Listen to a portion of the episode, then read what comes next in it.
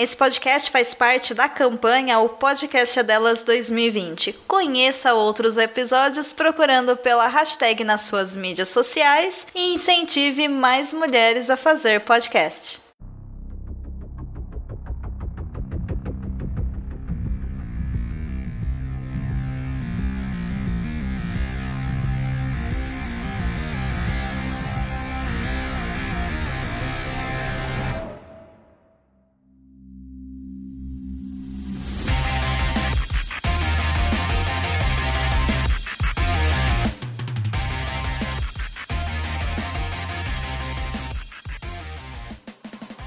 E estamos de volta com o BBcast, seu podcast de automobilismo e outras nerdices.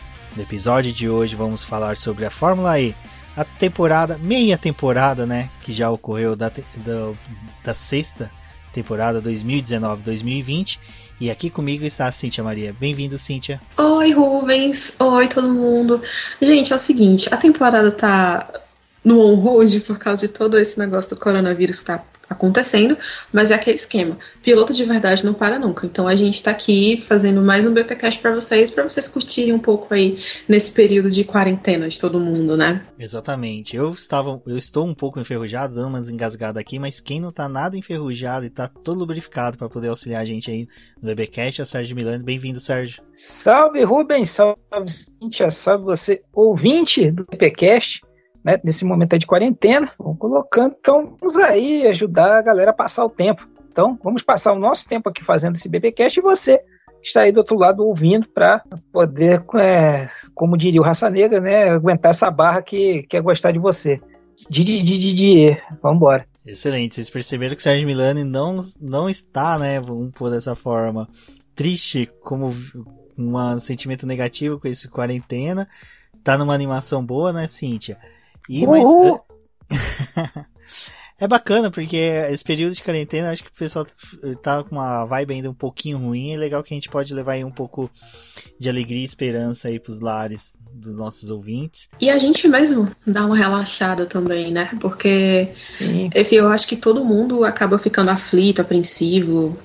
Que não tem como, gente. É, é muita desgraça acontecendo. Então você acaba se abatendo.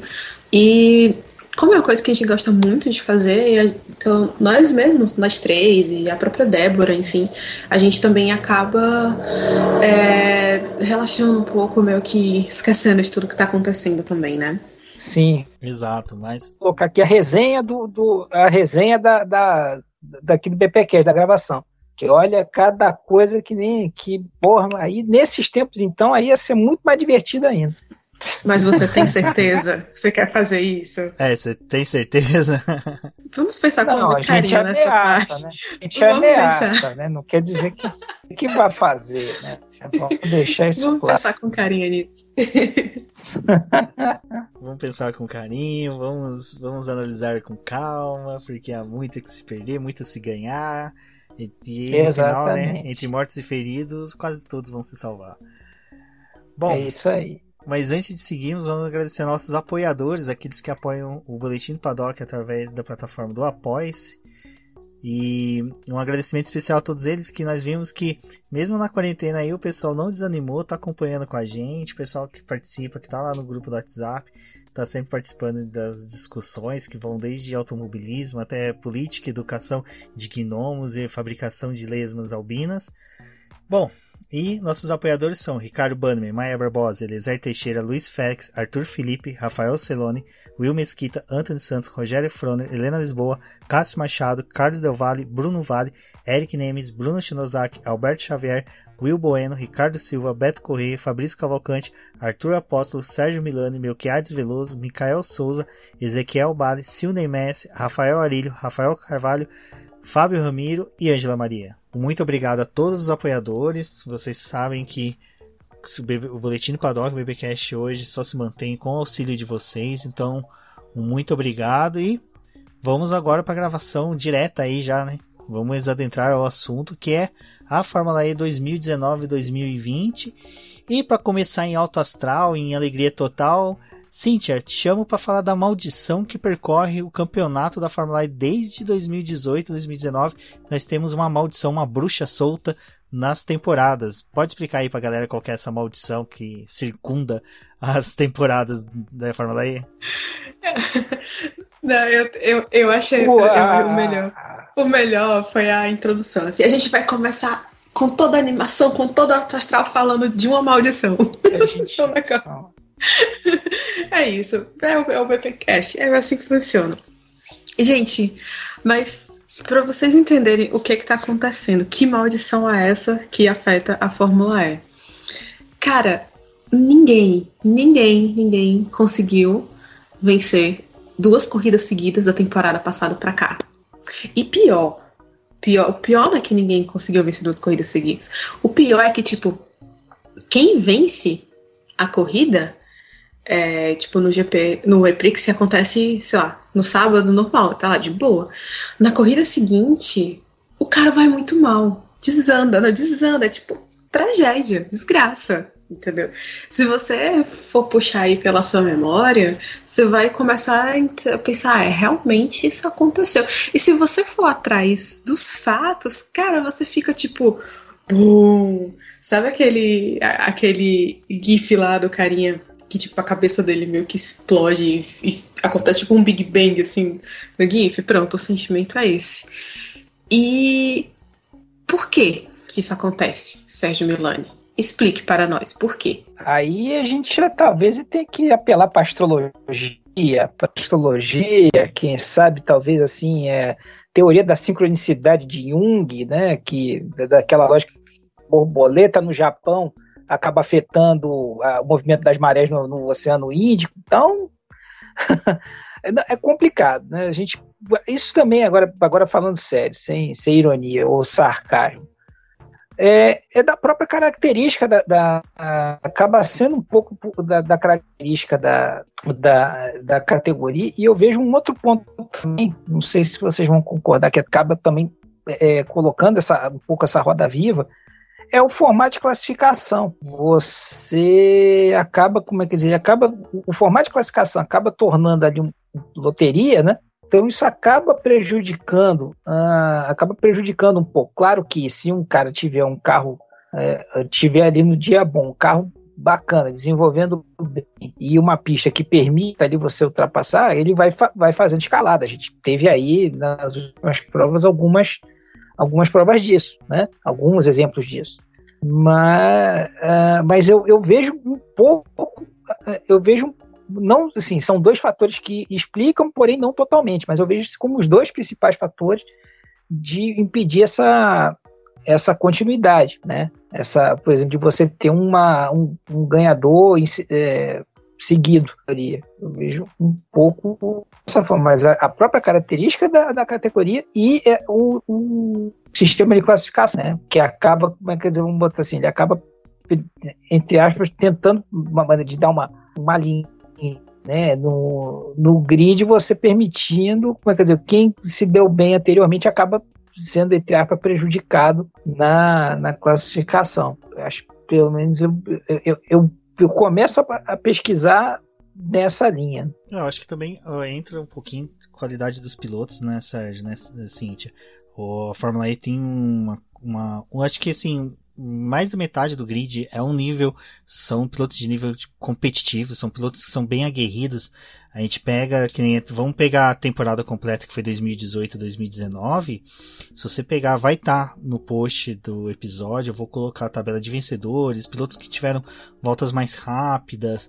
Você pega uma etapa que um piloto venceu, dificilmente ele foi o pole ou ele fez a volta mais rápida. 2019 só Jean-Henrique Verne que realmente brilhou e ele conseguiu ali três vitórias, mas que nem nesse ano a gente teve nove pilotos vencendo nove pilotos diferentes, vencendo as três uhum. etapas, só mais o Lucas de Graça, o Jean Verne e o Robin Frinks que repetiram vitórias. O resto tudo foi um piloto por vez.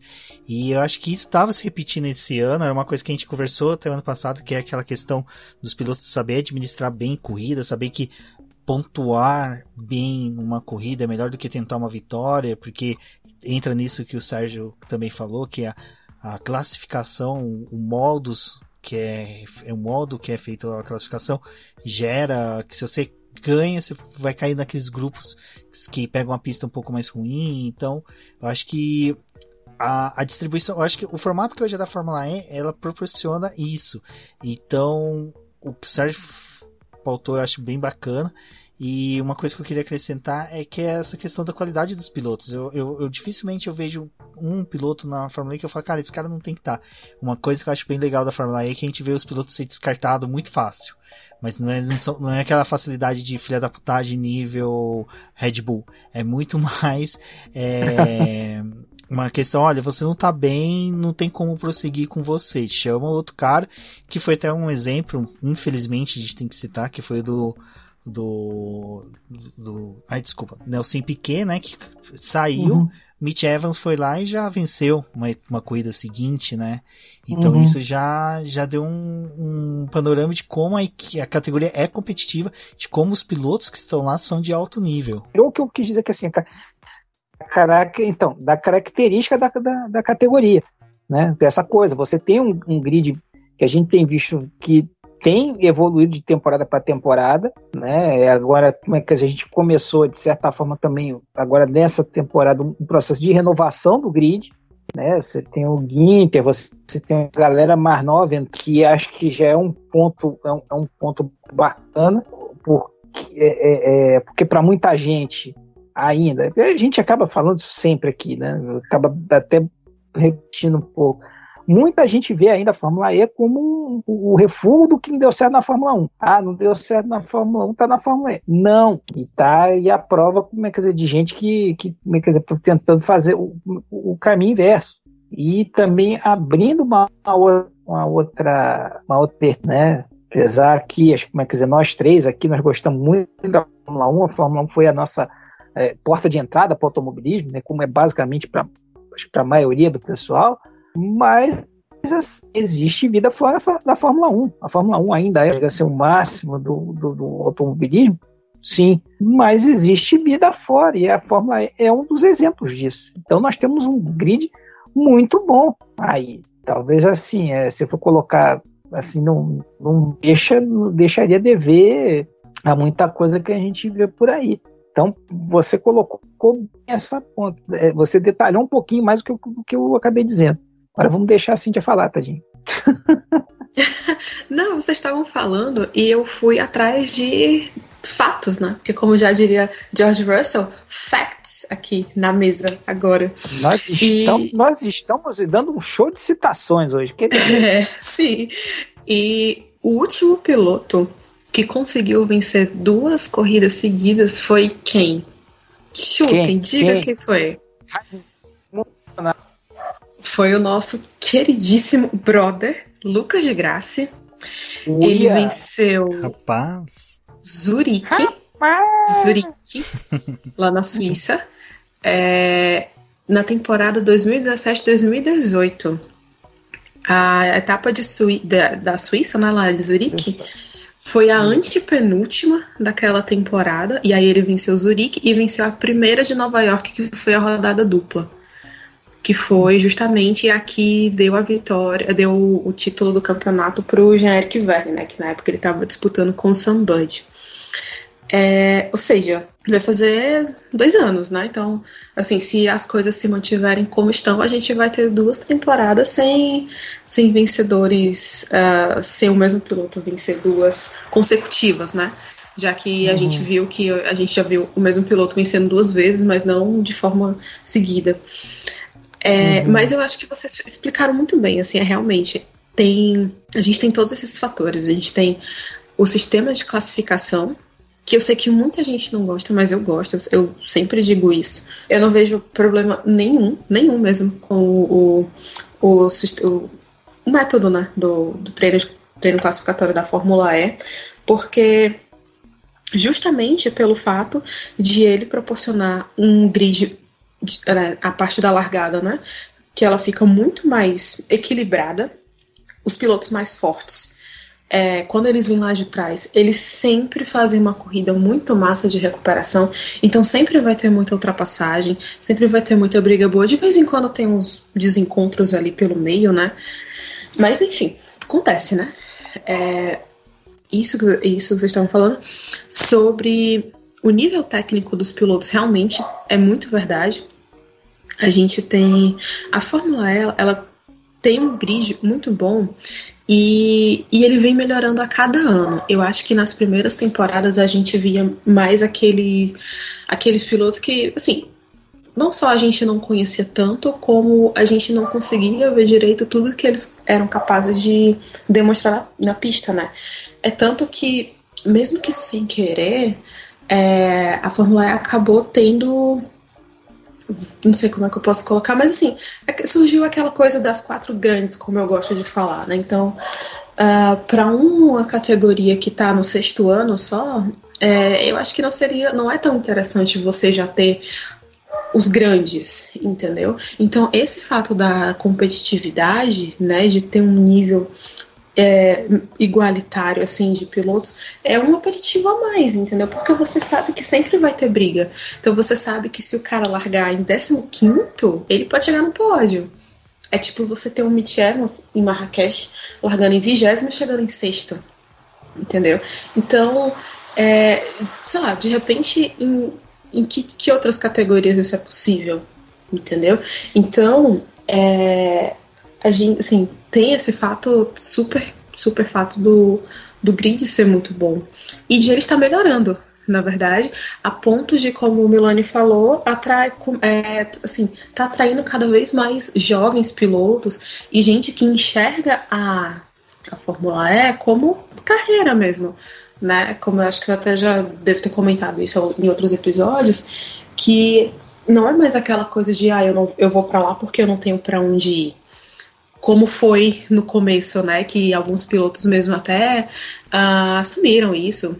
Que o, próprio Sunburst falou que ai, quando, eu, quando me chamaram pra Fórmula E, eu tava quebrado, eu tava dormindo no sofá da minha mãe, sabe?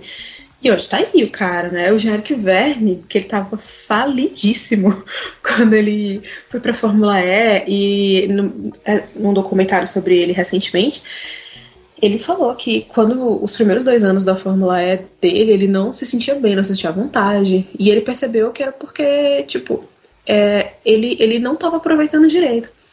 Cara, depois que o cara começou a entender o que realmente era aquilo, deslanchou. E hoje é bicampeão. Entendeu? Hoje ele tá super de boas. Assim, não tanto porque hoje ele tem um companheiro de equipe que tá ali perturbando bastante, né, o juízo dele. É, mas eu acho que a, a Fórmula E, ela dá essa ela dá esse, senso de competitividade muito grande para a gente. E o fato de a gente ter sempre. É, não ter um, uma. Como é, que eu, como é que a gente diz? Uma supremacia ou uma dominância maior é o, o exemplo claro disso, né? O facts do George Russell. É, que é tipo, você. Você sempre pode esperar o inesperado entendeu? Porque por mais que você ache que vai acontecer tal coisa, existe uma chance assim altíssima de acontecer completamente o oposto do que você imaginou.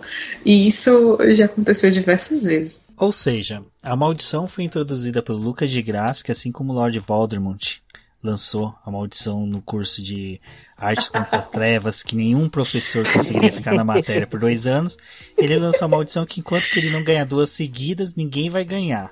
Ninguém então, ganha. gente, vamos torcer pro Lucas ganhar para que essa maldição termine e a gente consiga ver. Ou não, né? Fica bacana. Eu gosto não. desse lance de cada corrida ser um piloto vencedor diferente. Ah, eu adoro. Vinha, nós vínhamos nessa temporada com isso. Inclusive, Cara, eu, eu ainda tô esperando. Padrão, é, Vai, Melanie, pode falar. Não, falando isso, ainda temos desse padrão, né? De, né, de vencedores alternados. Né? Sim, verdade, verdade.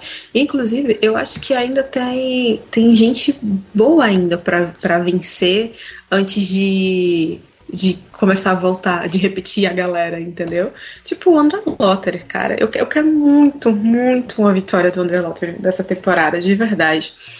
É, o próprio Felipe Massa também, sabe? Pô, ganha uma, né? Não posso, não posso. ah, vai que, Gente, que, a Fórmula né? é. Claro, vai que, é. claro, não, vai que. Vai que eu tava vendo agora aqui, até preparando para fazer, tá lá, eu, eu me peguei dando uma torcida para ele lá no, no, Chile de novo. Aí depois eu me lembrei que ele via aí eu, eu desandei de novo. não, mas é sério, tem ele, tem o Lotter, o Verline, Entendeu? Não, assim, tem uma, não, tem uma galera. quero... O, o Franz também, o, o, o Franz também, uma galera boa. Você tem é, meus queridos da Dance também, que eu sempre empurro, tadinho. Acho que só eu que trouxe pra ele.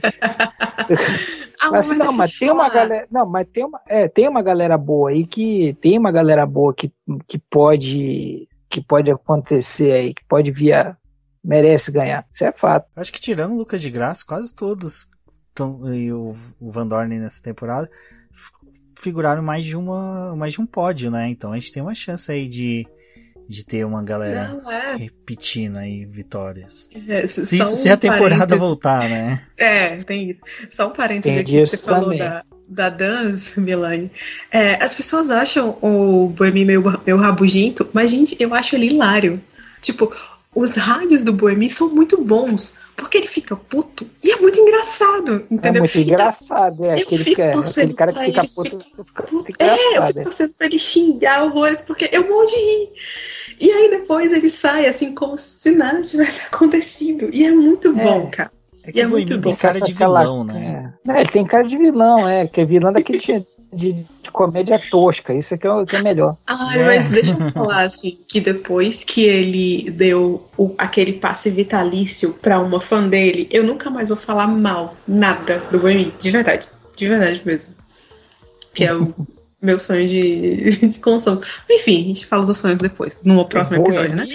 O Boemi, o, é, o Boemi ou o, o, o passe, o passe é, vitalício? O Buemi deu o passe vitalício da Fórmula E para um fã dele, não, um fã japonês. Eu sei, mas não, é, mas não vem, é, mas não vem agora de, é, desconversar, não. Você falou que é o seu sonho de consumo. Eu falei, o seu, aí eu pergunto, é o Buemi ou é o passe vitalício? Ah, não, o passe vitalício, né, Milani, por favor. Gente, não, assim, não sei. Eu não sei, eu não sei. O sonho, o sonho de consumo dela vem por outras caravelas. Né? Não vem é, por é, transferência não, bancária. não, vem de outro lado. Também vem de outro lado da. Vem de, de outro, outra, outras bandas da, da Europa. Eu faço ideia que vocês estão falando. Acho que a gente devia falar de outra coisa, inclusive. Ali pra Ibérica. deixa quieto, ali pela Península Ibérica, mas deixa quieto. Segue o jogo. Mas isso que a Cintia falou, só antes da gente ir para o próximo item, uma coisa que é interessante, que ela falou do, da fã japonesa do Boemi, um cara que falou uma coisa sensacional sobre os fãs japoneses e que é bem capaz que a gente comece a ver bastante isso agora com, a Super Fórmula, né? Tomando um pouco mais de consistência no público brasileiro. Eu sei que não é o tema, mas só para dar uma rapidinha pra galera e uma dica de podcast bacana que é da Motorsport. O, o João Paulo Oliveira, que participou do podcast da Motorsport, ele contou que ele tem uma fã que ela vai ir em todas as corridas dele da Fórmula, Super Fórmula e que ela sabia tudo dele que ela fazia biscoito, fazia docinho, fazia cartinha escrevendo, olha, na corrida passada você fez uma curva assim que eu não gostei. Eu acho que você poderia melhorar nisso, sabe? Umas coisas assim que ele falou, cara, e era surpreendente que eu chegava, ela já tava lá, então a primeira coisa que eu fazia era ir cumprimentar ela, sabia que eu ia pegar algum presentinho com ela, poesia, terminava a corrida, falava com os repórteres, jornalistas, ia conversar com ela, tipo, ah, o que, que você achou da corrida? Gostou, não gostou? E a Cintia citou dessa, dessa fã, eu acho que os fãs também brasileiros poderiam ser um pouquinho mais assim. Eu sei que a nossa proximidade com os pilotos não é tão grande, mas acho que a gente poderia trocar um pouquinho do ódio que a gente vê em muitas redes sociais entre fãs pelo amor aos seus ídolos, né? Eu acho que seria muito mais legal e as retribuições seriam maiores. Não, e a é, gente é, poderia instaurar é. essa nova categoria de fã, que é o fan coach, né? Eu gostei disso. Sim. De verdade. É, eu acho isso. É. Fan coach quântico, né? Maravilhoso, maravilhoso. O, o, fã gato de Schurger, né? Meio quântico, assim. É aquele fã que é, na frente do ídolo é uma coisa, é, nas costas é. tá atacando os outros. Ih, já vi muito isso aí. Isso é, é mais comum do que se pensa. É, mas olha, é, mas, é, mas é bacana mesmo isso, e até fazendo essa coisa, até porque, né, vamos combinar, o, por N motivos aí, a, a, a Fórmula E vai ela tá ganhando espaço aqui entre nós, né? Mas a gente sabe que pode, que pode mais, né? Então a gente tá vendo aos poucos aí a coisa, é, é, é o gelo sendo quebrado, é, as, para, os, as visões mudando, mas acho que pode sim ser um, um, um pouco mais, talvez nos níveis japoneses. Eu ainda eu ainda estou achando que está demorando muito ainda para é, para a Fórmula E dar uma ir pro, pro Japão, eu tô achando isso muito estranho ainda, porque que não foi dado nenhuma. Eu nunca entendi isso também. Nenhuma coisa lá ainda, assim, talvez agora, talvez com a Nissan entrando até falei, uhum. agora vai ter um envolvimento maior. E não é pouca, também né, pouca gente fala que talvez aí, voltando a Dragon, seria um, uma de entrada para uma outra japonesa. Já nada foi foi frente. Então é estranho ainda também ter um trabalho grande de é, nessa parte de, de é, energias alternativas, especialmente de automóvel. Investe muito nessa nesse campo. E, e é basicamente também tem cidade grande. Também, né? Exato. É, então eu não sei ainda como é que são. Aí a gente não sabe se tem alguma coisa, algum namoro aí que aí começa a entrar, como entra poder público no meio, né? Uma coisa de cidade, não deu liga ainda, ou falta alguém para comprar para comprar o para comprar o barulho. Então é estranho, mas seria bacana mesmo, porque seria e é um senhor do um senhor é, mercado, né? Para para Fórmula E seria interessantíssimo, né? Uma visibilidade, mas aí já são outros 500. Bom, antes dessa paradeira, dessa pandemia aí mundial, a gente vinha tendo já a temporada 2019, 2020 da Fórmula E.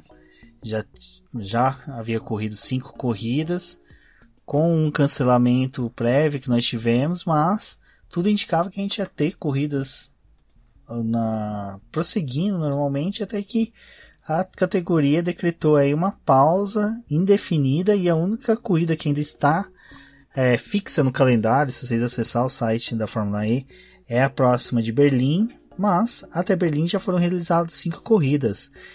Aí agora joga a bola pro Sérgio, pra Cintia, para que a gente possa relembrar, né, o que foi de importante, o que a gente viu de interessante aí nessa temporada que já transcorreu e que, que nosso amigo ouvinte que vai aguardar uh, o retorno da temporada aí possa já ficar de olho, o que, que pode chamar atenção para eles, o que, que é. eles podem, assim, é, perceber de que vale a pena acompanhar na temporada que tem para finalizar aí da Fórmula E.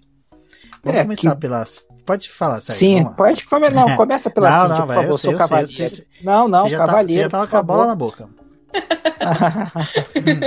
Manda. Ah, tá bom, tá o cara. Vai, Milano. Não, pelo seguinte, né? tá bom, obrigado. Não, não pro, prometo ser breve. Esse é o problema. Quando a pessoa começa, prometo ser breve, é três horas de falação. Mas é, mais ou menos a gente tá aqui fazendo, até já começando a falar isso, é uma, uma mesmo já com prova né, adiada tal, que foi com, com ainda estava na, né, na beira do ali da, do pré-calendário acabou sendo cortado, mas nós tivemos até agora nessas cinco etapas mais uma vez é, disputa, um campeonato muito disputado que aí acaba entrando um pouco aí nessa, assim, a gente já entrou um pouco, né, falando dessa parte da, dessa etapa maldição, extremamente é, competitivo, que o formato dele acaba facilitando essa, essa competitividade. Você teve aí cinco vencedores diferentes, né, em cinco provas, uh, e ali e você, assim, o que agora está se, mesmo assim, você tendo essa assim, cinco vencedores diferentes, você tendo muita disputa, você começa a, a, ali ver um, um, certo padrãozinho, né? um certo padrão ali já no que está acontecendo, se refletindo no próprio da, é, no, classifica da própria classificação de pilotos e principalmente da parte de construtor, né? É, você tem aí como talvez como principal equipe que também tem a, a gente até já conversou também aqui que acho que também tem a melhor dupla da categoria hoje a Tequita, né, com a Agora, agora, por favor, agora parênteses também, corrija, Tequita, Tequitá, é, tá, porque já fui sacaneado por isso. já então. por isso, então, por favor. Cara, a ideia de gravar podcast é ser sacaneado. A, a ideia principal, não existe fama e fortuna para quem grava podcast. A ideia é ser sacaneada. Não, isso eu já sei. Né? Essa coisa de gerador de conteúdo na internet esqueça, meninos e meninas, se você quer ficar ganhar dinheiro com isso, esqueça, já fica, já fica, fica a dica. RedTube tá aí para vocês. Exatamente. oh, é, literalmente o dá. Quê? Desculpa, Mas, eu é... não, não sei que site é esse que você falou. Vai, Vilani, foi mal. É Globo Rural para adultos. Ai, meu Deus.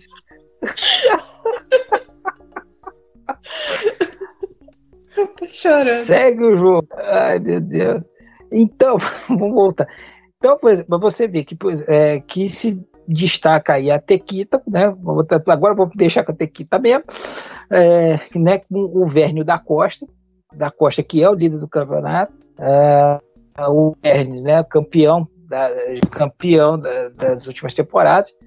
É, então, eles estão se consolidando, pelo menos até agora, eles mostraram assim, os, os mais competentes, apesar de ter tido uma primeira ali a, a, lá na Arábia Saudita, na rodada do ter, meio tenebrosa, eles conseguiram se recuperar e mostram que talvez hoje eles são os carros a serem a equipe a ser batida e os pilotos a serem batidos. Ali atrás você tem uma logo depois ali que veio consolidando bem, que ano passado começou bem, depois caiu e está se recuperando, que agora está mostrando uma fortaleza grande. A BMW, né, Gretchen BMW, que também tem uma dupla muito com um Ginter, esse alemão jovem aí, que já mostrou também já que quem acompanha a diz vê que não é um irmão qualquer, e o, e o Sims, que veio do turismo, e muita gente não conhecia, mas acho que agora também está tendo a chance de aparecer mais para um, um, público maior. Eles ali estão um pouco mais, ali um pouco mais brigando é, efetivamente ali pelo título. Né? Ali brigando pelas vitórias, brigando pela. E atrás é aquele Bumbo Meu Boi, né? que a gente pode chamar de um azarão, mas que, que assim, mas que está se mostrando muito firme, acho que também não sei, é a Jaguar. A Jaguar ela veio ali de uma situação meio barro, meio tijolo, aí veio, veio ali crescendo, teve a situação com o, o Nelson, veio o Mitch Evans, que assim, não sei se acabou acontecendo, era uma coisa que estava para potencial que estava ali travar, foi destravado e a equipe cresceu muito. Tem também uma dupla muito boa e está sendo ali uma boa surpresa lutando ali pela, eh, pelo grupo da frente. Né? Acho que isso aí são, é uma galera, é, é uma, é a galera hoje ali que está mais pro grupo da frente.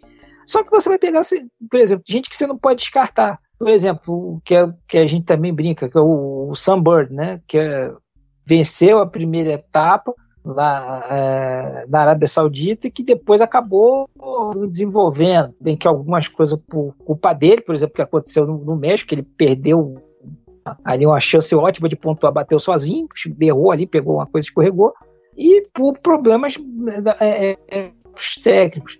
Então, assim, é, é, hoje você consegue ver, ver isso, tá? Ah, são esses grupos aí, eu vejo essas três equipes aí hoje como a, a, ali uma elite né, da temporada até agora, que conseguiram achar melhor ali uma situação entre velocidade e constância. Porque na Fórmula E não adianta só vencer, você também tem que saber aproveitar as oportunidades para marcar muitos pontos. Né? Então, isso aí é uma característica que a gente vai ver desde o início da, da categoria, mas que nos últimos anos, por conta da alternância, acabou se tornando mais é, crucial. Né? Você ser constante, você está sempre ali marcando ponto, está sempre ali vindo para né, é, é, ali no grupo da frente para conseguir dizer, coletar o máximo de pontos e disputar o título. Sim, concordo muito com o Milani.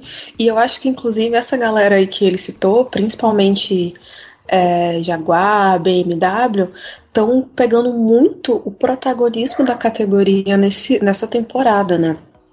Porque você vê, é, eles estão meio que pegando o lugar que antes era ocupado por, tipo, Nissan, né, Renault e tal, é, a própria Virgin também, é, e a Audi, né, que é aquela coisa começa bagunçada, vai melhorando depois e tal, mas quando se recupera, às vezes é tarde demais, né, e não dá tempo de fazer muita coisa.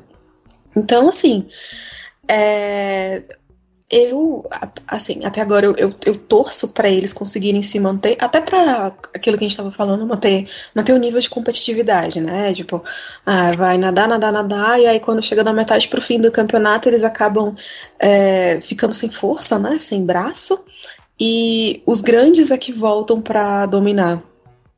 Embora eu acredite que isso seja uma tendência, né, que pode se manter, eu quero que não aconteça. Eu quero realmente que a BMW e a Jaguar, elas consigam se manter fortes e com condições de disputar título no final do campeonato. Por que não, né? E, e eu, eu quero que isso realmente se mantenha. É, para não falar as mesmas coisas que o Milani falou, porque eu concordo muito com o que ele disse, eu vou pegar aqui as outras equipes que ele acabou não citando.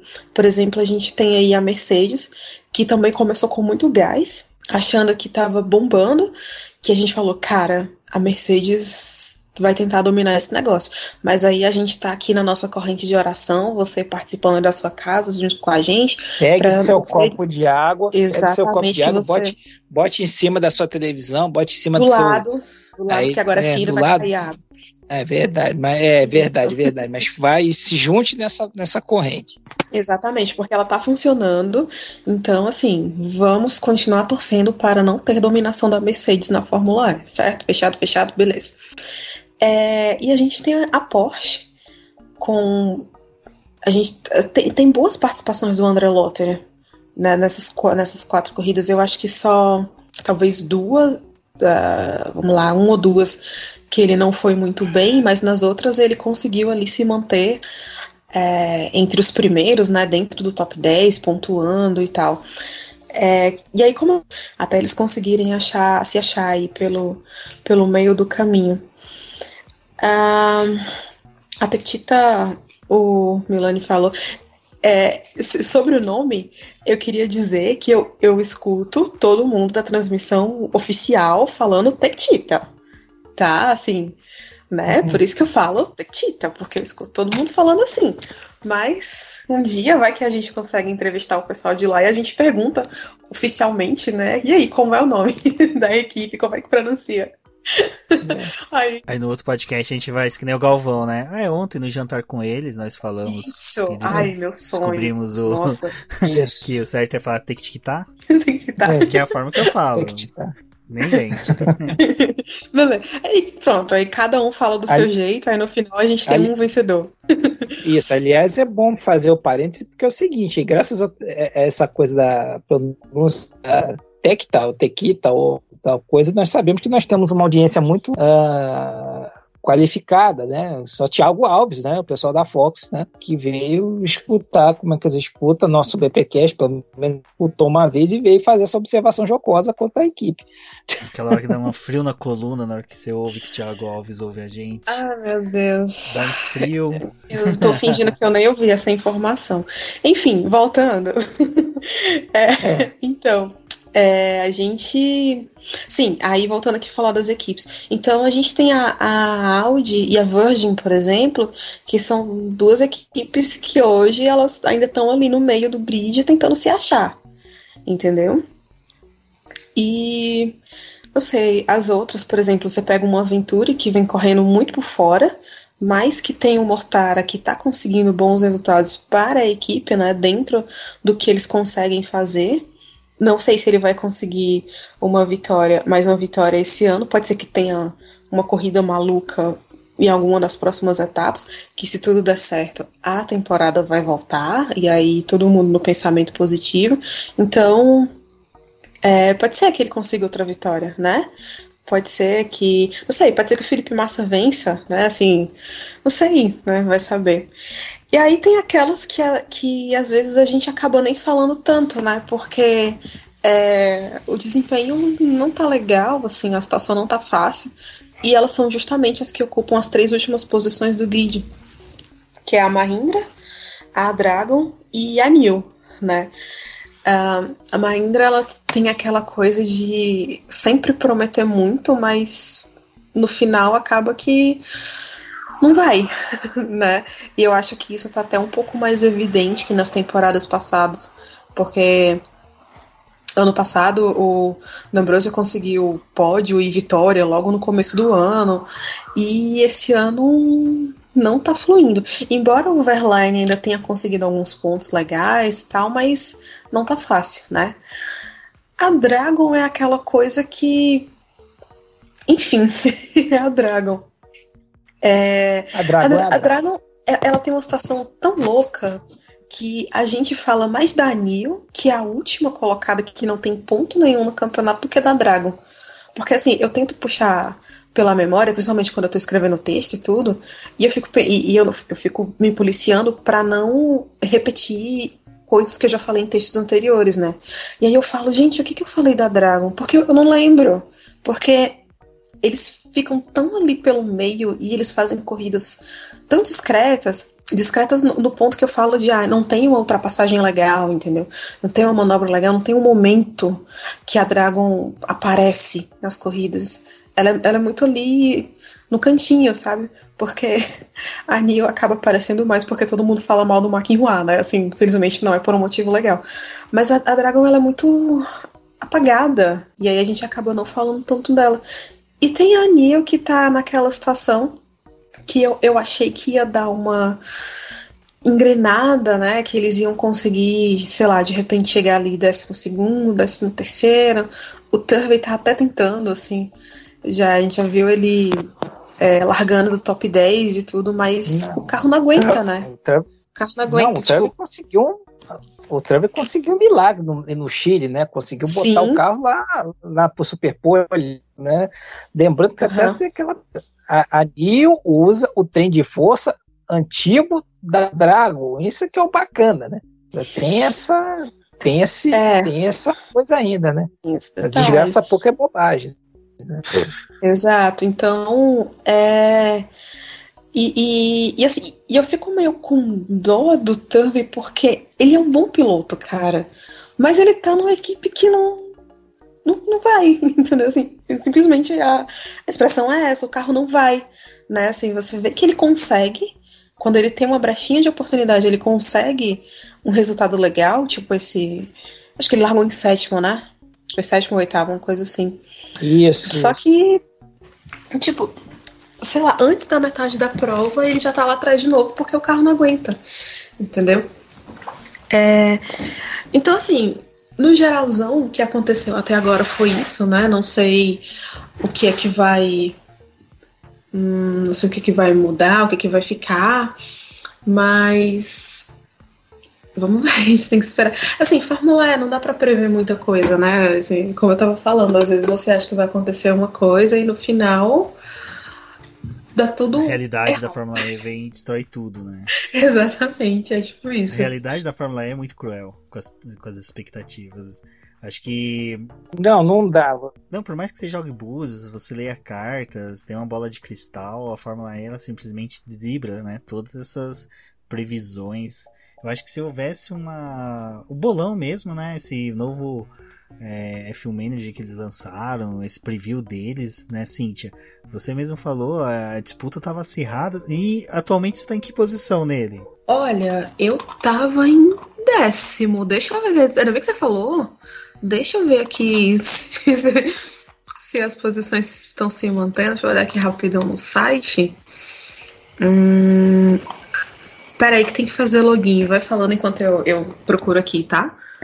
Então, quanto que a Cintia procura, eu vou pegar dois pontos fora da curva, que foi bacana dessa primeira fase da temporada 2019-2020. Eu vou falar de um piloto que eu achei que ele, pelo companheiro de equipe que ele tem, pelo histórico e currículo do companheiro de equipe que ele tem, um cara que tá fazendo bastante é o Mortara, né, Sérgio? Ele tá conseguindo, assim, dentro das limitações dele de piloto e de equipamento, vamos por dessa forma, ele tá tendo um desempenho muito bom, né? É, eu diria que é muito eu, ao meu ver, é mais uma coisa de equipamento que exatamente de bravo, porque ele já foi um cara que mostrou o serviço lá no DTM, né? Ele é um cara que não é um, um qualquer.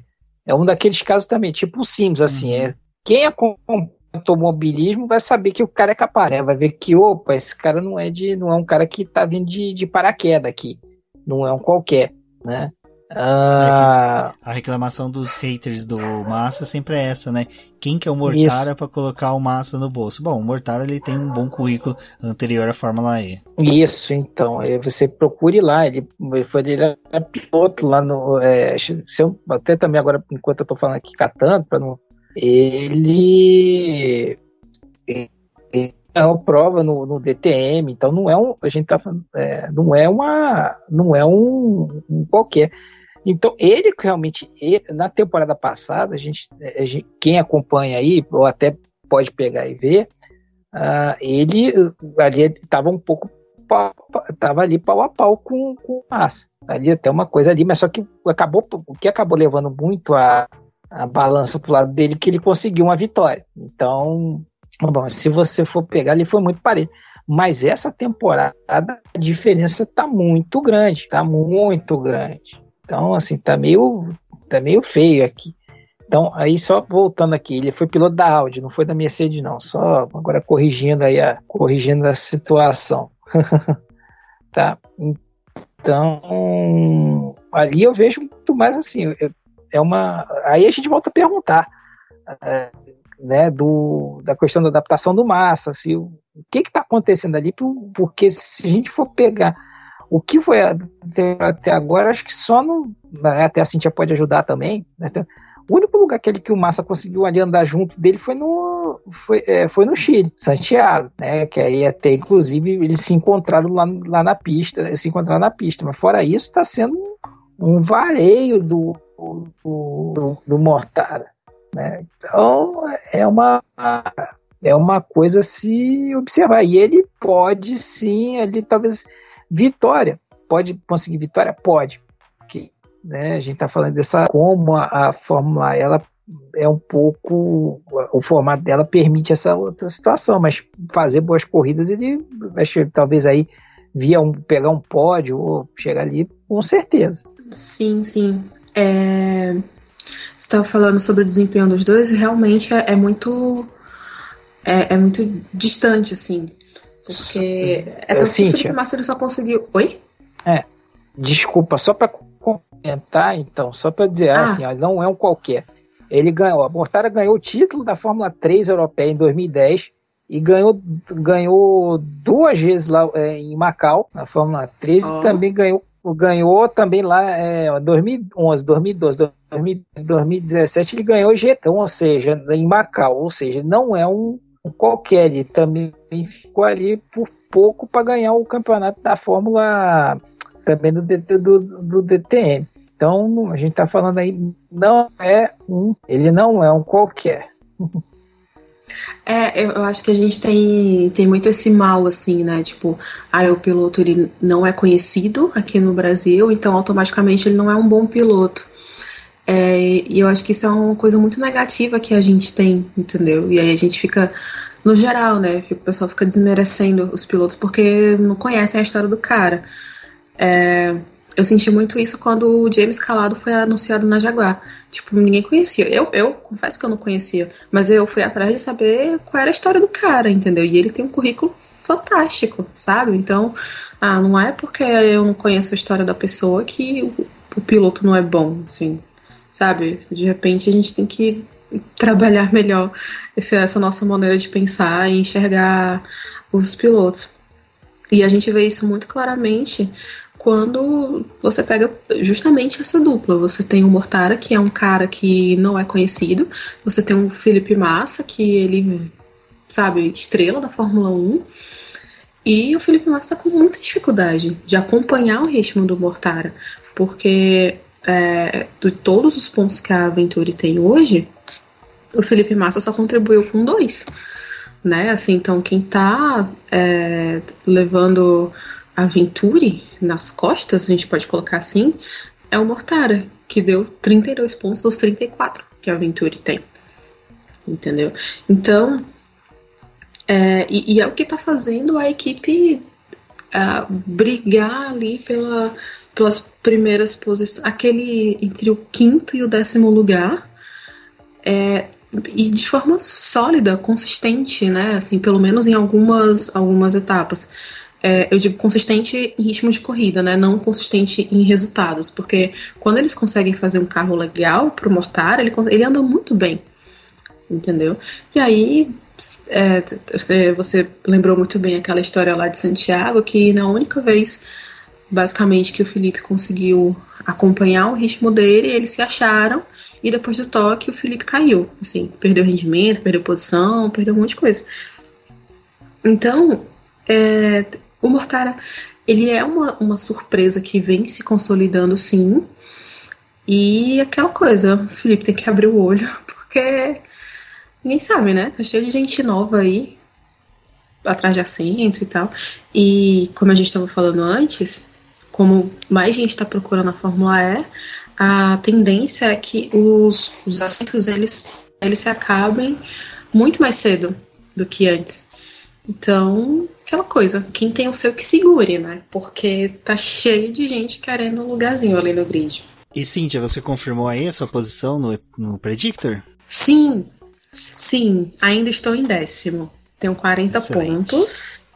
Estou em décimo. Que a temporada só retorne se for para você subir, se for para cair, melhor ficar assim. Vamos.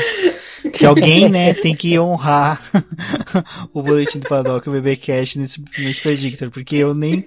Acho que eu não passei nem sequer do cadastro. Então, tá, tá uma situação lastimável. E. Tirando o Mortara, que eu queria introduzir ele aí na, no bate-papo, muito mais por causa dessa questão de que os detratores do Felipe Massa pega, fica reduzindo ele mais para tipo reduzir mais ainda o Massa na categoria. Eu acho que o pessoal não tá dando aqueles dois passos para trás para poder observar melhor o cenário. Um outro fato que foi bem interessante dessa primeira passagem da Fórmula E foi os testes de novatos. É, não vamos novamente discutir, porque a gente até já gravou sobre isso. Tem post da Cíntia é, falando sobre o teste de novatos, que, que eu vou colocar o link no post, mas acho que foi algo bacana que a gente viu inúmeros nomes ali de pilotos já consagrados em outras categorias e pilotos que estão buscando seu espaço, né, e que tiveram a oportunidade de participar da Fórmula E. Eu acho que uma coisa que foi bem bacana foi do Sérgio Sete Câmara, que conseguiu, você vê, a gente estava falando agora há pouco da Dragon ser uma draga, né, ser uma uma equipe ruim, por N motivos, né? lógico, né? Tem sempre aqueles parentes quando a gente fala de uma equipe nessa situação, mas ele colocou ela em segundo lugar, né? Cintia, foi legal essa, esse teste de novatos, porque para isso que a gente tá falando, né? Tem sempre uma renovação e tá sempre alguém para chegar no cangote aí dos pilotos que não estão entregando tanto resultado. Lógico, eu acho que essa é uma das melhores iniciativas da Fórmula E, é de permitir que, sabe, dá, espaço para os pilotos jovens, né? E aquela coisa, é, o Max Gunter tá aí para ser exemplo para todo mundo, entendeu? Assim, começou na Dragon e hoje aí tá ganhando corrida na BMW. Entendeu? Então, a gente tem o Nico Miller chegando nesse ano, então quem sabe o Nico Miller não consegue uma boa, uma equipe melhor na próxima temporada. E aí pode ser que aconteça o mesmo com o Sete Câmeras, assim, a gente não tem como prever e tal. Mas, gente, lugar, acho que ele, assim, quem mostra serviço consegue um lugarzinho. A gente, a gente mesmo aqui já comentou de pilotos que não têm um desempenho muito legal, que não conseguem acompanhar companheiros de equipe, como por exemplo o Neil Gianni, como por exemplo o McIntyre. O próprio Felipe Massa, se ele continuar nesse ritmo, uma hora o, o, o assento dele vai vai ficar disponível para outra pessoa, porque, cara, não dá, entendeu? Assim, chega uma hora que não dá mais, né? Então, e outros casos também, sabe? Então, é, ter essa oportunidade de estar tá lá dentro e mostrar para as equipes que você, gente, olha, eu tô aqui, tô disponível, corro bem, se pilotar, eu mojo aqui dos Paranauê, me adapto fácil, entendeu? Então, assim, vai saber. E, e fora que é, vai chegar uma hora que também vai precisar renovar o grid, né? Então já tem aquela galera que tá passando dos 30, entendeu? O próprio Lucas de Graça já falou que ele vai se aposentar de, de, de corrida na Fórmula E. É, então, tem essas coisas, né? Tem ele, tem o D'Ambrosio, o próprio André Lotter, né? Que já vai chegar aí, vai fazer 40 anos, então, assim, vai precisar também dar uma renovada. Não, não vai ter troca de piloto só porque um piloto tá com desempenho ruim, mas é porque existe uma renovação natural. É, então, assim, o Sete Cabral tem que se, se agarrar a essa oportunidade se ele quiser um, um assento no grid para as próximas temporadas, o mesmo serve para o Pipo Derani, né? Que ele conseguiu testar com a Mahindra de novo, então ele já tem uma proximidade com a equipe, né?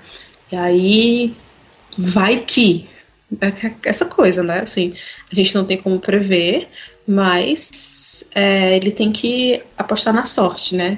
Daquele conceito de sorte que é você tá pronto para quando a oportunidade aparece né? Mas você lembrou bem, assim, a, o teste de novatos, ele, para mim, é realmente um dos pontos altos mesmo da temporada. Mesmo que ele seja um, uma coisa à parte da temporada. É, porque também ele é não só para desenvolvimento de, de piloto, né?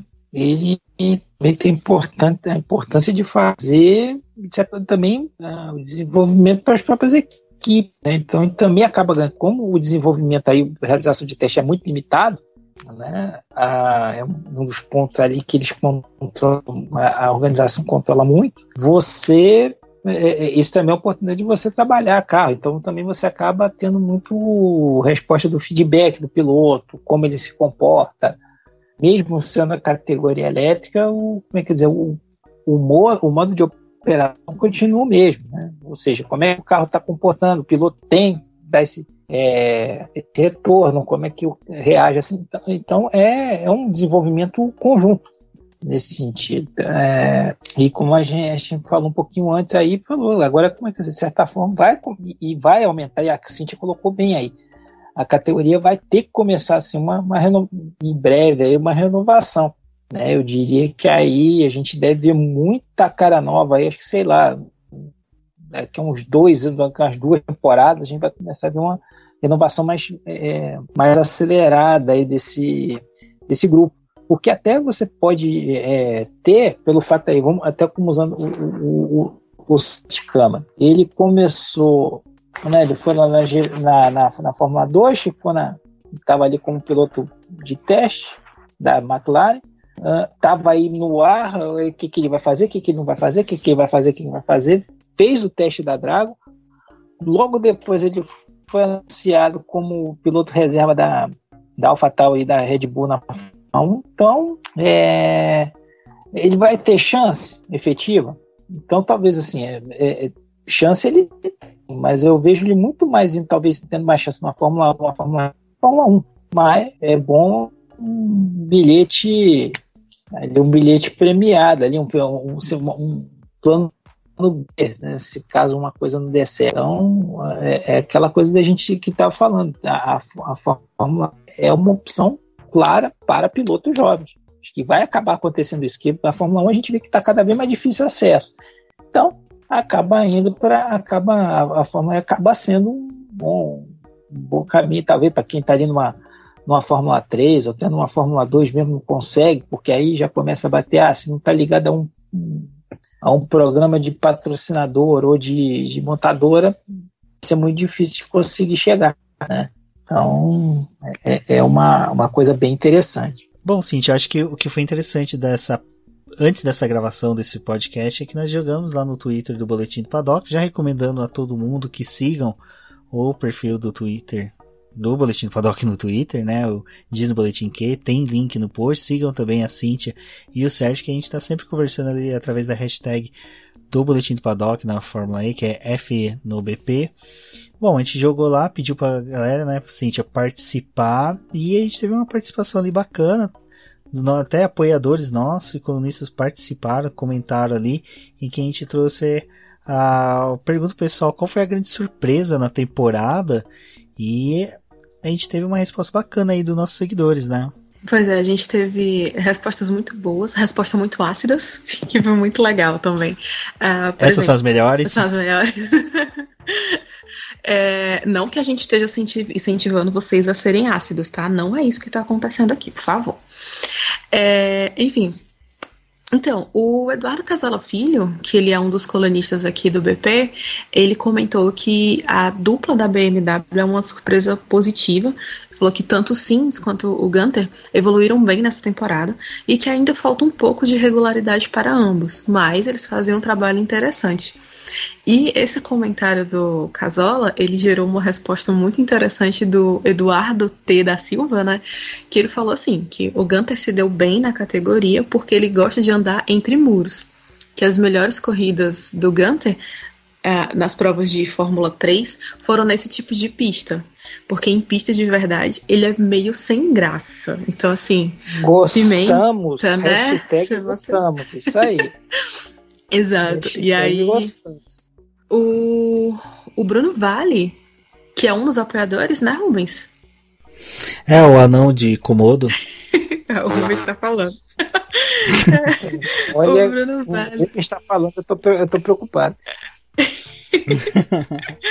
é, é um sentimento recíproco que eu tenho com o Bruno. É, é porque, para quem não sabe, para quem nunca viu pessoalmente, o, o Bruno e o Rubens, eles têm tipo 1,90 de altura, entendeu? Aí eles ficam. Ai, eu tô no sentido oposto da Lua pra Terra, né? Olha, eu dando shade aqui no chefe. Enfim. Se, é, se um ficar em cima do outro, dá 1,90m, né? Não, e eu tô falando como se eu tivesse 1,85 também, né? Mas enfim. É, vamos lá. O Bruno falou assim: que a Fórmula E é muito imprevisível. Mas a consolidação da BMW como equipe grande é notável. Se eu pudesse sugerir algo para a organização, seria repensar o conceito das pistas, pois elas geram o Mario Kart pior que baterias de rental kart. Mas é claro que as pessoas se divertem com isso. Comentários do Bruno. Você vê que, assim, as pessoas, elas dão o elogio e depois jogam aquela pimenta, assim, aquela palmadinha de leve. E você vê que a, a BMW já sendo aí bem cotada entre os ouvintes também, né? Então eles também têm essa percepção do crescimento da equipe.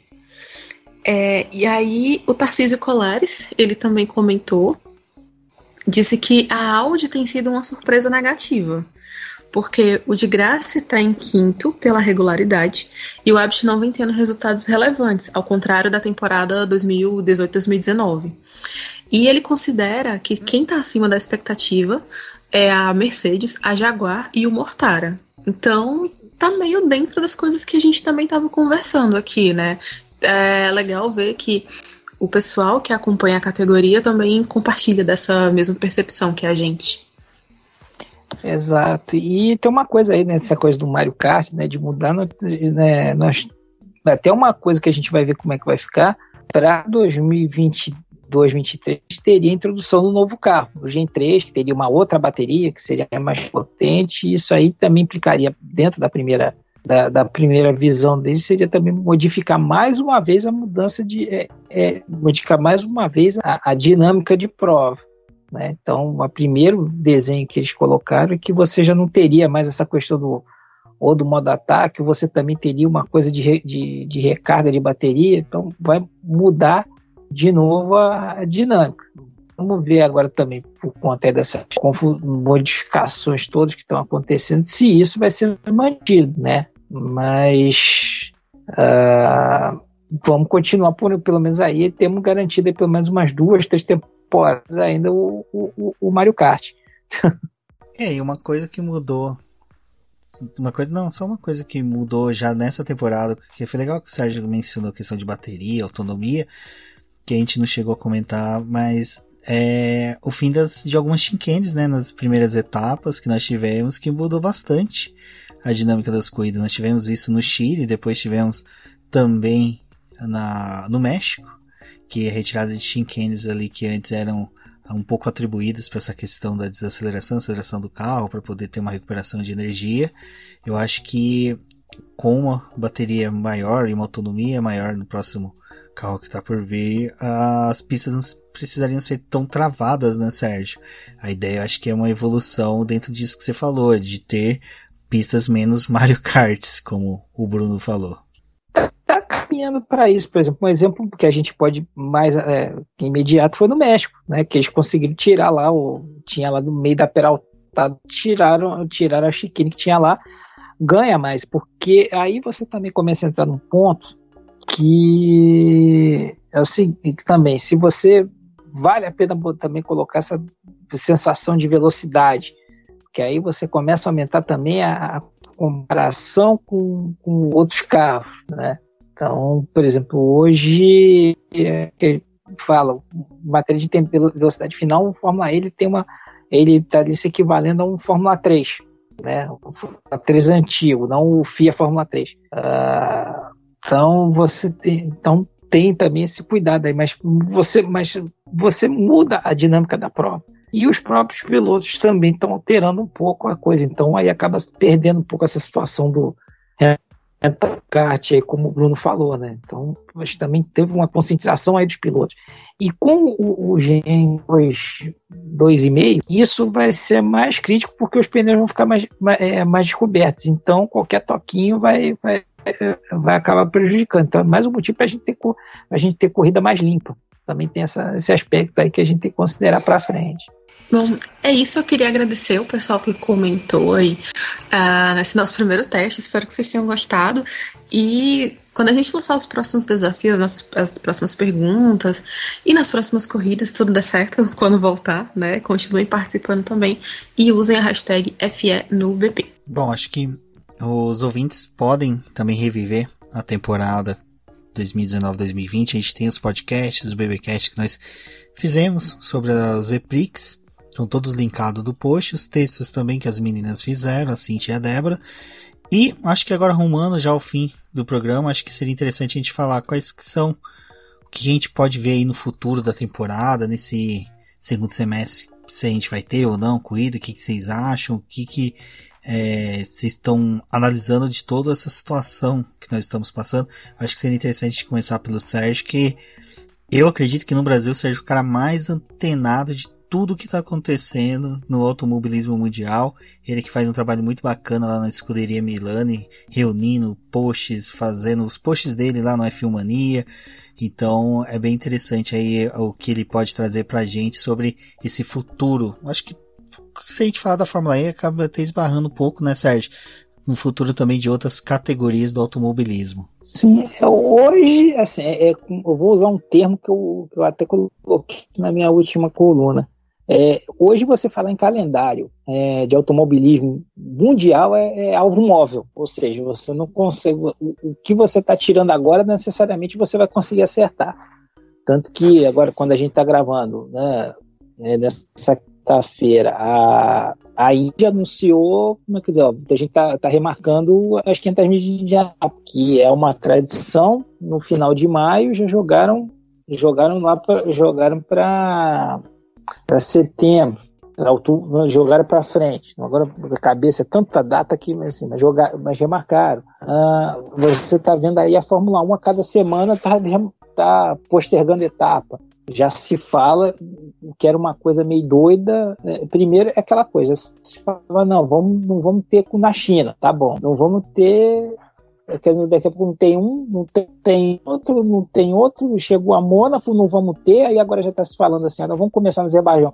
Azerbaijão foi, foi pro saco, agora passou Canadá. Canadá também tem agora, o próprio é, organizador falou que tem 50% de chance de, não, de, de acontecer, né? mas que julga que não deve acontecer, porque se o próprio, por exemplo, o Comitê Canadense, o Olímpico Canadense, pediu, tinha anunciado boicote ao Japão, às Olimpíadas do Japão, por conta disso, aí como é que eu vou dizer agora vou ter, uma, vou ter um grande prêmio? Então, aquela possibilidade, talvez, ah, não, vamos fazer uma, uma super temporada, começa a, a aparecer. No caso da Fórmula, da, da Fórmula E, a gente vai pegar agora, a gente teria começaria justamente a perna a perna europeia da, da categoria. Né? Já, é, Roma acabou caindo, que era, é, acabou caindo, que justamente acabou agora no final do, do período da quarentena que foi é, estipulado pelo governo. Então teve ali um, uma, uma queda. Uh, Londres também já se coloca em dúvida, porque aonde esse que está marcada para julho, porque a área onde vai ser feita a corrida, é, ela vai ser utilizada lá pelo serviço de, de saúde para um hospital de atendimento. Uh, Berlim também, que é uma possibilidade também, é, se fala também que seria o, lá que é o antigo aeroporto, também seria utilizado para algum tipo de, também de atendimento, de, de tratamento. E Nova York a gente está vendo o que está acontecendo, que hoje basicamente 50% dos casos é, de, do, da Covid nos Estados Unidos estão localizados ali no, estão localizados no estado de Nova York, basicamente em Nova York. Então, é uma verdadeira, é um verdadeiro, é uma verdadeira interrogação que provavelmente a gente vai aguardar. É, o único lugar que tá, os únicos lugares que estão se falando em retomar alguma coisa é a China, que até já anunciou, acho que talvez agora no final de abril está tentando, deve recomeçar algumas atividades, e o próprio Japão. O Japão, até nós tivemos essa semana, nós tivemos essa semana o, o teste da, da, os testes de pré-temporada da, da Super Fórmula, eles tinham cancelado algumas provas, então é uma, é assim, é, um, é ali que está talvez tentando tentando alguma coisa. Agora, a, é, assim, vendo a situação na Europa, talvez da, da evolução aí, é, é, eu acho muito complicado de ver como é que vai ficar. Eu confesso que eu não, assim, foi até uma coisa que eu tinha ficado de ver e não vi na quando eu gravar esse, quando a gente gravar esse podcast, por exemplo, a Fórmula 1 ela tem um número mínimo de etapas que é para o campeonato ser válido. Né? Ou, por exemplo, a Fórmula 1 ela são 22 etapas, né? o, o calendário de 28 é de 22 etapas, mas para o campeonato ser válido são precisos 8. Eu agora confesso, então, se a, eu não, não sei, vou saber dizer agora se a Fórmula E tem alguma coisa nesse mesmo sentido. Então, agora é totalmente exercício de futurologia dizer se a gente vai ter é, corridas ou não. Vai depender muito da evolução aí, mas assim, se a gente for pegar pelo quadro, pelo quadro que está se pintando, eu acho muito difícil que a gente é, que a gente venha a, a, a, ter uma retomada da, da categoria a não ser que haja alguma é, reversão aí de quadro, né? Porque principalmente na Europa está tendo uma mudança de né, uma mudança de, de, estação, então aí a temperatura aumentaria um pouco, isso diminuiria um pouco a, a, a dinâmica, então tem uma, tem uma série de, de, situações aí, tem que ver como isso vai ser controlado. Mas hoje, se você for me perguntar, eu diria que é, é, é, é muito chance a grande, é, é, a, grande a chance da gente não ter uma retomada da Fórmula E. Olha, eu não sei se chega a tanto. Eu não vou ficar surpresa se eles decidirem cancelar tudo. É, mas eu não sei se chega a tanto. O que eu, o que eu aposto, vamos colocar assim, né? Nova York tá fora, tá? Eles não vão conseguir resolver a situação do vírus lá em Nova York nos próximos quatro meses, cinco meses pelo menos. Um, e aí, o que for acontecendo na Europa e na Ásia vai ser sem torcida, sem ninguém, vai ser o que tiver, né? Se tiver ainda alguma coisa, realmente vai ser portão fechado, entendeu? Vai ser só a galera ali mesmo que tem que estar tá lá e pronto. inclusive com um número muito reduzido de jornalista mesmo, assim, provavelmente só a equipe oficial e uma TV local e pronto, entendeu? É, para não deixar morrer, né? Enfim, uhum. por conta daquela coisa, é né? Bem, a gente sabe. É, é, que é investir. Oi, Milani? Desculpa te interromper. Não, desculpa te interromper. Então, mas foi bem observado. O único lugar que talvez eu veria que teria alguma possibilidade, agora lembrou alguma possibilidade de ter corrido seria na Coreia. Na Coreia. Mas mesmo é. na Coreia. Mas assim, daquele jeito. Exato. Né? É. Exato. Então, assim, você, você, você pensa no Eprix da Coreia, por exemplo, a galera tava organizando tudo. Eles provavelmente iam fazer um AUE lá com o pessoal do BTS, ia ter um negócio e não vai rolar. Assim, qualquer coisa grandiosa que eles estavam planejando pra, pra Coreia não vai rolar, entendeu? E o que tiver na Europa, Roma tá fora. Assim, a, a Itália, ela tá. O caos tá revirada de cabeça para baixo. E os caras, eles não têm, assim, condição de pensar em outra coisa agora que não seja é, resolver o problema dessa doença. Entendeu? Então, a França pode ser que ela é, tenda a piorar agora, né? A gente está vendo que os dois países nas piores situações atualmente é a Itália e a Espanha. É, a Alemanha aparentemente ela está conseguindo controlar, pelo menos eles têm um número muito baixo de mortos, então Pode ser que eles consigam autorização para fazer de repente uma rodada dupla na Alemanha com portão fechado mesmo, assim, vai cumprir tabela, sem ninguém para ver lá ao vivo, só pela televisão.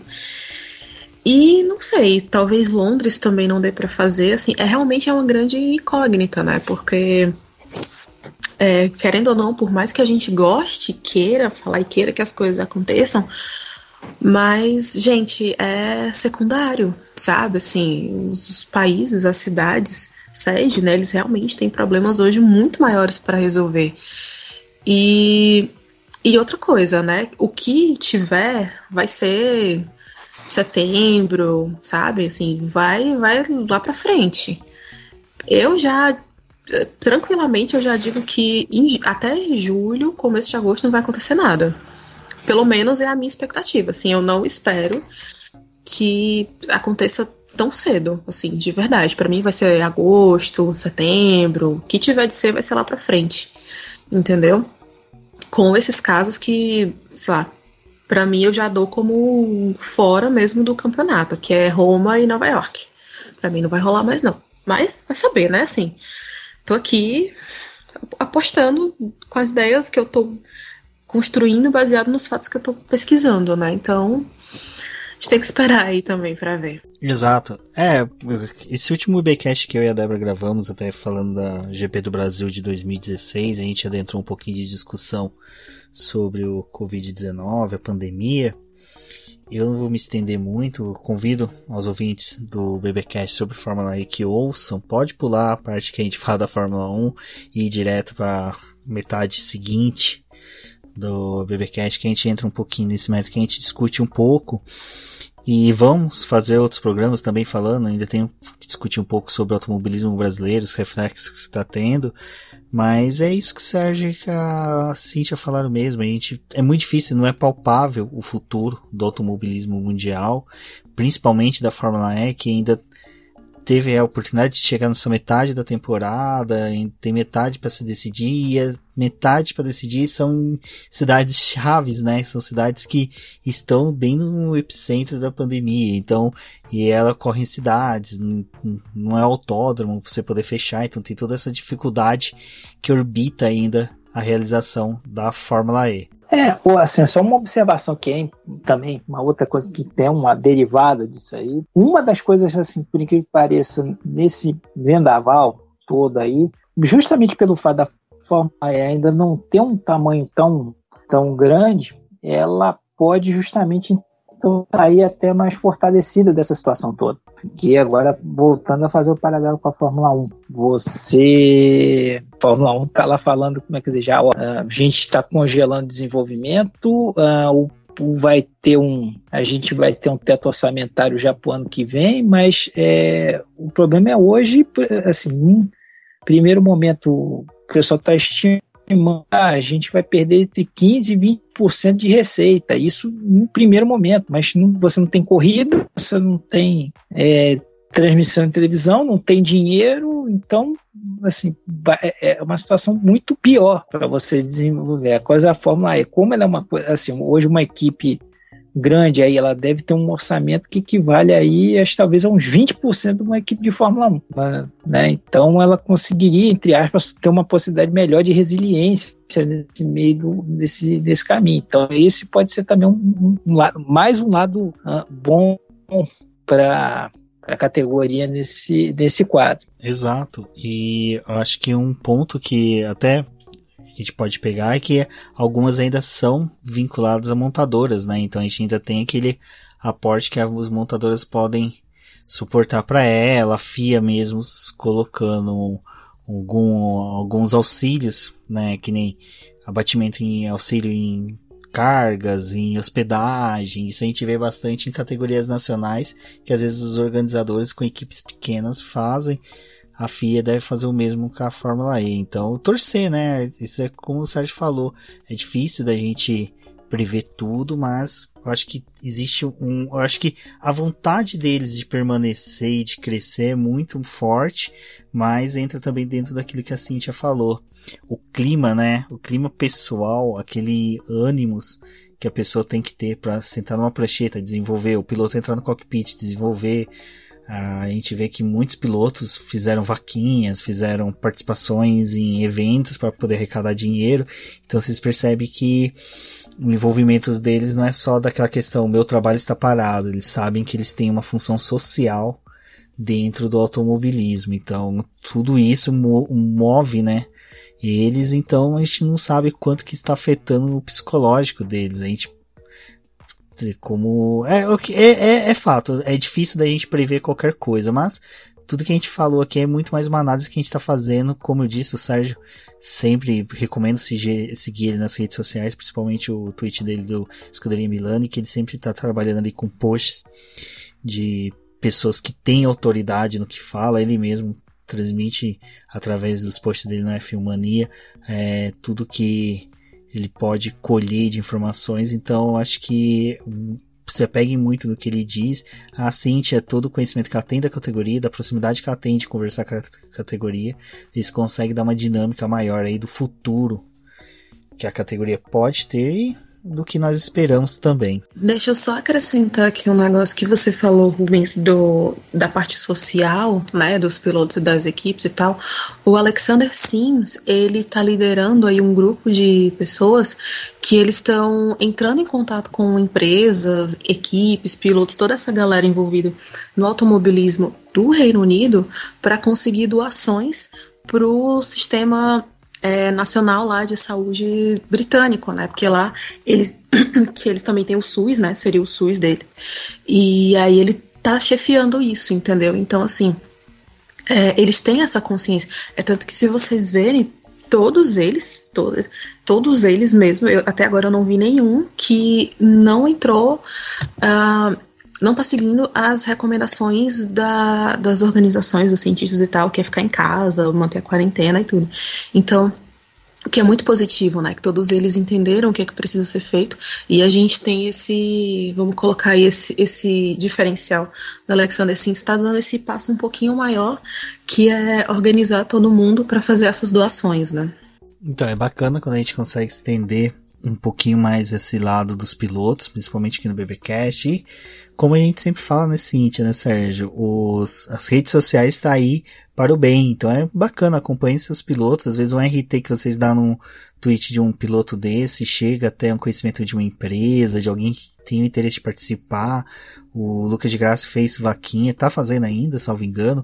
Então, às vezes um RT, um, uma postagem que vocês auxiliam aí, gostando ou não do piloto, o, o, intuito, a ideia é sempre beneficiar o próximo. Isso, é verdade. O é. Lucas, ele também tá fazendo a vaquinha, né? Ele quer doar uh, ah, 10 mil, eu não sei se, é, se são máscaras, enfim. É, enfim, ele quer fazer doações para ajudar o governo de São Paulo a lidar com a doença, né? Então, fica aí a dica também para você ajudar, enfim não só a sua cidade, mas de outros lugares também. Quem puder, né, é, entra lá nas redes sociais do Lucas de Graça que você vai ver como é que dá para ajudar. É isso, a chance assim, tá falando assim, tá, tá havendo uma movimentação da, aí dos pilotos, também das equipes, né, não só a forma, mas com o esporte a motor em geral está se mobilizando para ver o que, que, pode auxiliar nisso, né? É, um, não só desenvolvendo, mas também é, cedendo material. Aí, como bem citou aí, a Cintia citou bem aí o, a, iniciativa do Sims, então está é, havendo uma, uma, mobilização em relação a em relação a toda essa essa, essa, é, é, essa batalha que nós estamos enfrentando aí né, diariamente e, assim, e nada melhor, assim, ainda mais porque, assim, por exemplo, no caso, a gente está falando na, na Europa, é o berço do, do, do esporte motor, que tem muita tecnologia desenvolve muita tecnologia. Então, é, então, nada melhor do que já que usar inteligência para dizer, em prol das pessoas. Então, apoio não é só, mas não é só isso. Então, ver, de graça está fazendo essa iniciativa, tem mais gente, então acho que nesse momento é qualquer ajuda conta, por mais que você pode pensar que é uma besteira, mas talvez, por exemplo, aqui, até mesmo nós conversando aqui, essa, essa, esse bate-papo aqui, fazendo esse, esse, podcast, também já é uma maneira de, de ajudar. Então, existem várias formas de, de auxiliar de auxiliar o outro, né? Então, seja, como é que dizer, doando material, seja doando dinheiro, é, alimento e até mesmo atenção, é importante. Acho que nesse momento é, a gente criar esse, essa é, é, é, uma rede, vamos colocar essa rede de ajuda para a gente conseguir superar isso. E tenho certeza que a gente vai sair maior disso e, e melhor né, dessa situação toda. Isso que o Sérgio falou é interessante, que é realmente, eu acho que a nossa aposta é de sairmos vencedores melhores, independente do, do, do que cada um passar. Eu acho que vai ser uma batalha individual para todos. E para finalizar o BB Cash, eu acho que seria interessante o Sérgio, a Cíntia falar onde eles são encontrados na internet. O Sérgio, com o trabalho digníssimo que ele faz lá no F1 Mania, no Escuderia Milani, e a Cintia aqui no, no Boletim do Paddock, sempre mandando os textos. Isso eu agradeço muito aos dois, porque são dois parceiraços que nós temos aí.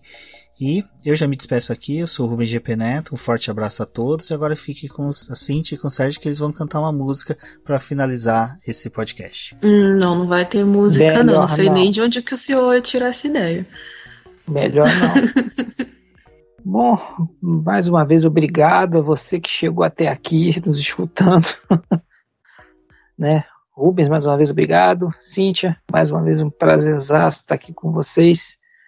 Né? A gente está aqui de forma virtual, mas estamos juntos. Espero que vocês tenham gostado e mais uma vez convidando vocês aí a seguir o, o lá, lá no Twitter, o barro é, arroba smilani80. Agora também tem o Escuderia Milani, que é com S, né, não é, tem o é Escuderia Milani.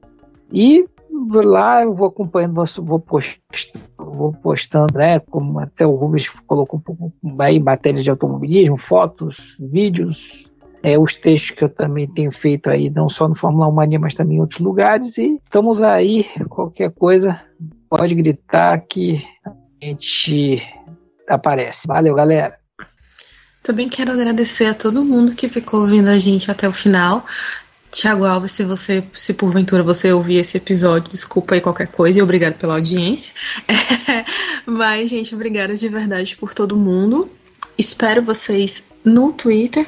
Meu Twitter é arroba Cindy_VX, Cindy com Y, Instagram é a mesma coisa. Vamos comentar por lá, tendo corrido ou não, a gente está sempre falando de automobilismo por lá. Continue acompanhando os posts. É, e os, os BPcasts, né, todo o material que é produzido aqui no boletim do Paddock. E a gente se encontra na próxima, tá bom? Beijo a todo mundo, fiquem em casa, lavem essas mãozinhas lindas e passem álcool em gel, tá? Gente, saúde para todo mundo, beijão e a gente vai sair dessa sim, viu? Até a próxima, tchau.